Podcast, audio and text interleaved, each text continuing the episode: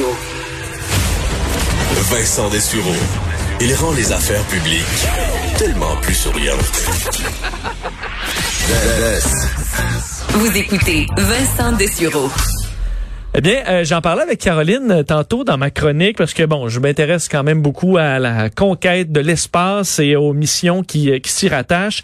Et on sait que, ben, évidemment, ce qui était central à la conquête de l'espace dans les dernières décennies, c'était les Américains et les Russes. Mais il y a de plus en plus de pays et bon qui s'aventurent parce qu'il faut dire, c'est pas toujours couronné de succès les grandes missions vers l'espace et encore moins les missions vers Mars. je vous disais plus tôt cette semaine, les Émirats Arabes Unis qui ont lancé la première mission euh, interplanétaire du monde arabe, mais euh, quelques jours plus tard, donc dans les dernières heures, c'est au tour de la Chine de lancer, pour l'instant avec succès, une sonde qui va parcourir ben, des millions de kilomètres vers euh, la planète rouge pour aller bon faire une première mission en y déposant entre autres un petit robot sur la bon sur sur Mars. Toute une aventure évidemment risquée, coûteuse, mais qui montre à quel point la Chine est rendue quand même euh, euh, ben, bon, un pays important dans l'émission spatiale. Pour en parler, elle est astrophysicienne et directrice du contenu scientifique au Cosmodome. Rejoint Marie-Michel euh, Limoges. Madame Limoges, bonjour. Bonjour. Euh, faut dire quand même, la, la, la, Chine, bon, c'est pas leur première expérience dans l'espace. À quel point c'est une c'est une grosse marche pour le programme spatial chinois de se diriger vers Mars dans cette mission particulière?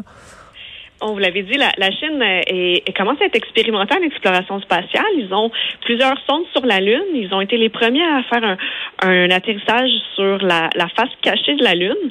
Mais euh, c'est un bon immense aujourd'hui parce que c'est leur première mission vers la planète Mars. OK, évidemment, c'est c'est quand même très complexe. La Lune est beaucoup moins loin et je suppose qu'il y a plein de défis qui s'ajoutent quand on parle de Mars. Oui, c'est un voyage qui va durer plus de 55 millions de kilomètres, un voyage de sept mois. La, Lune, c'est tout près comparé à Mars. Là, on parle de, comme 400 000 kilomètres, pas, de l'ordre du million. Puis, euh, il faut réussir à placer la sonde en orbite, donc attraper Mars. Puis après ça, il va y avoir un atterrissage. Donc, on va attendre un petit peu, on va, on va prendre le temps d'étudier un peu, bon, comment ça se passe en orbite de la planète. Puis après ça, ils vont envoyer un robot sur un robot rover qui va se déplacer sur la planète Mars dans l'objectif d'en étudier la surface.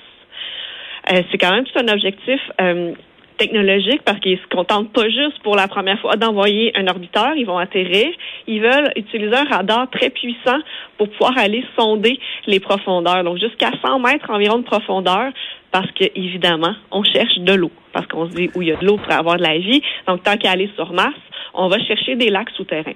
Je comprends donc euh, ah, parce que des, des robots, euh, bon, ou des rovers, euh, c'est ces petits véhicules qui circulent sur Mars depuis plusieurs années maintenant, nous ont appris plein de choses sur, sur Mars. Mais donc il y, a, il y, a, quand même un intérêt scientifique de la Chine à s'y rendre. Donc on va quand même apprendre des, on devrait, si tout fonctionne, apprendre des choses. Et dans ce cas-là, si on découvre de l'eau, ben ça pourrait peut-être nous diriger vers des réponses que l'humanité cherche depuis longtemps. Oui, il y, a, il y, a, deux volets à l'exploration de Mars. Il y a l'exploration purement scientifique, c'est certain, donc chercher l'eau, être les premiers à trouver une trace de vie passée, par exemple, euh, ou à trouver ben, pourquoi est-ce que la vie n'a pas pu avoir lieu. Euh, plein de réponses à répondre, mais il y a aussi le fait que plus une nation va bien connaître la, la planète Mars, euh, plus on va être capable de planifier des missions habitées. Donc, de tout connaître de la planète Mars, euh, personnes de son, de son atmosphère, est-ce qu'il neige, euh, quelle est la force des vents, euh, quel terrain est plus propice à l'atterrissage, la densité du sable, tout, tout, tout, le magnétisme, ça permet d'aider à l'exploration humaine, de se servir des caractéristiques de la planète Mars pour que les humains soient en sécurité et puis pour euh, utiliser les caractéristiques à notre avantage. Euh, comme quand, par exemple, on, quand on envoyait les, les rovers euh, sur la Lune, on savait que le, le la poussière de roche, allait entrer dans, dans les roues. Donc, on envoyait des, des, roues vides qui se remplissaient à mesure que, le rover se promenait pour le stabiliser.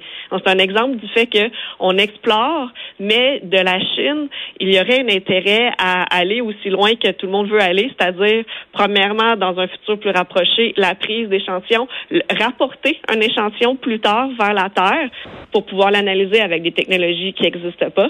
C'est ce que les Américains veulent faire aussi avec la sonde qu'ils vont lancer euh, le, 30 juillet. Donc, euh, mettre un échantillon de côté pour aller le rechercher pour l'étudier plus tard. Et puis aussi, ben, après ça, l'étape, c'est ça, c'est l'exploration habitée. On sait que les euh, bon les Européens avaient tenté des missions qui ont été euh, des, des, des, des, échecs. Euh, le, lancement étant quand même un moment très critique, mais le, le, prochain moment critique pour les, les Chinois, ce sera assurément, je suppose, la rentrée dans l'atmosphère de Mars? Oh, il y, a, il, y a, il, y a, la mise en orbite, il faut pas se tromper.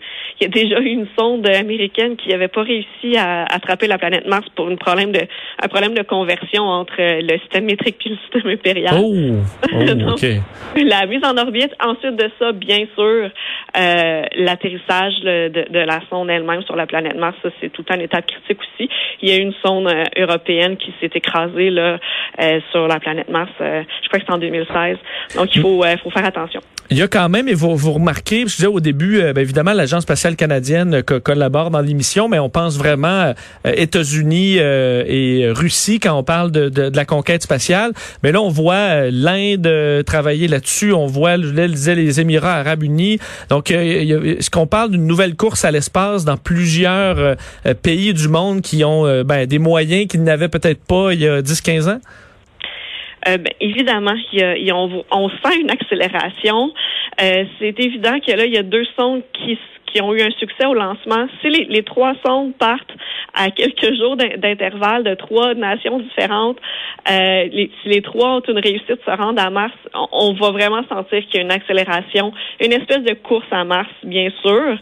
Ceci dit, le, le lancement de, c'est pas un hasard qu'on lance trois sondes en ce moment d'un coup. C'est parce que les planètes sont judicieusement positionnées. Parce que la distance entre la planète Mars et la Terre va varier de quoi? 55 millions de kilomètres à 400 millions de kilomètres. Oh. Donc là, c'est le temps. On économise en temps puis en carburant. Donc c'est pour ça que chaque deux ans environ, on a euh, on a une sonde. Il y avait au moins une sonde américaine qui partait, mais là, il y a plusieurs nations qui ont profité de cet alignement-là des, des planètes, si vous voulez, pour pour euh, lancer leur, leur, son. Donc, c'est pas un hasard si on, on, on lance les trois aujourd'hui. Euh, les Américains, de leur côté, ben, on dirait les yeux vers, euh, vers, la Lune. Donald Trump essaie de mettre la pression, même si on dirait que les, euh, les, les, les, délais seront probablement pas respectés. donc, la, la, la, le, le regard vers la Lune, c'est vraiment une étape, encore une fois, pour aller vers Mars pour les Américains? Oui, c'est annoncé. C'est annoncé aussi le partenariat du Canada dans ce projet-là, qui est le projet du Gateway lunaire. Le Gateway, ce serait le nom d'une station spatiale qui serait en orbite autour de la Lune, mais à grande distance, que les Américains construiraient, mais ils auraient besoin d'un bras canadien 3 pour un bras canadien qui aurait l'intelligence artificielle pour entretenir cette station spatiale-là, qui ne sera pas habitée en permanence, par opposition à, la station spatiale en ce moment internationale qui est habitée en permanence. Donc, le Canada a confirmé son implication. Euh, c'est parti, ça se ferait, comme vous dites, là, les, délais, on verra. Puis, euh, ben, évidemment, on parle de construire une, euh, exploration durable de, la Lune, construire une, euh, une base autour, autour de la Lune qui permettrait d'aller souvent sur la Lune. Puis, évidemment, ça serait une, une pratique. C'est la, c'est la continuation des, des efforts d'entraînement pour pouvoir faire des vols plus longs à plus longue durée. Donc, on doit travailler sur plusieurs choses, là, les atterrisseurs humains martiens, mais les atterrisseurs sur la Lune vont être un, une bonne pratique. Les nouveaux scaphandres comment faire pousser des plantes dans l'espace, parce que dans, un voyage de sept mois, aller seulement, c'est pas vrai qu'on est capable d'apporter toute la nourriture, toute l'air et toute l'eau d'un seul coup.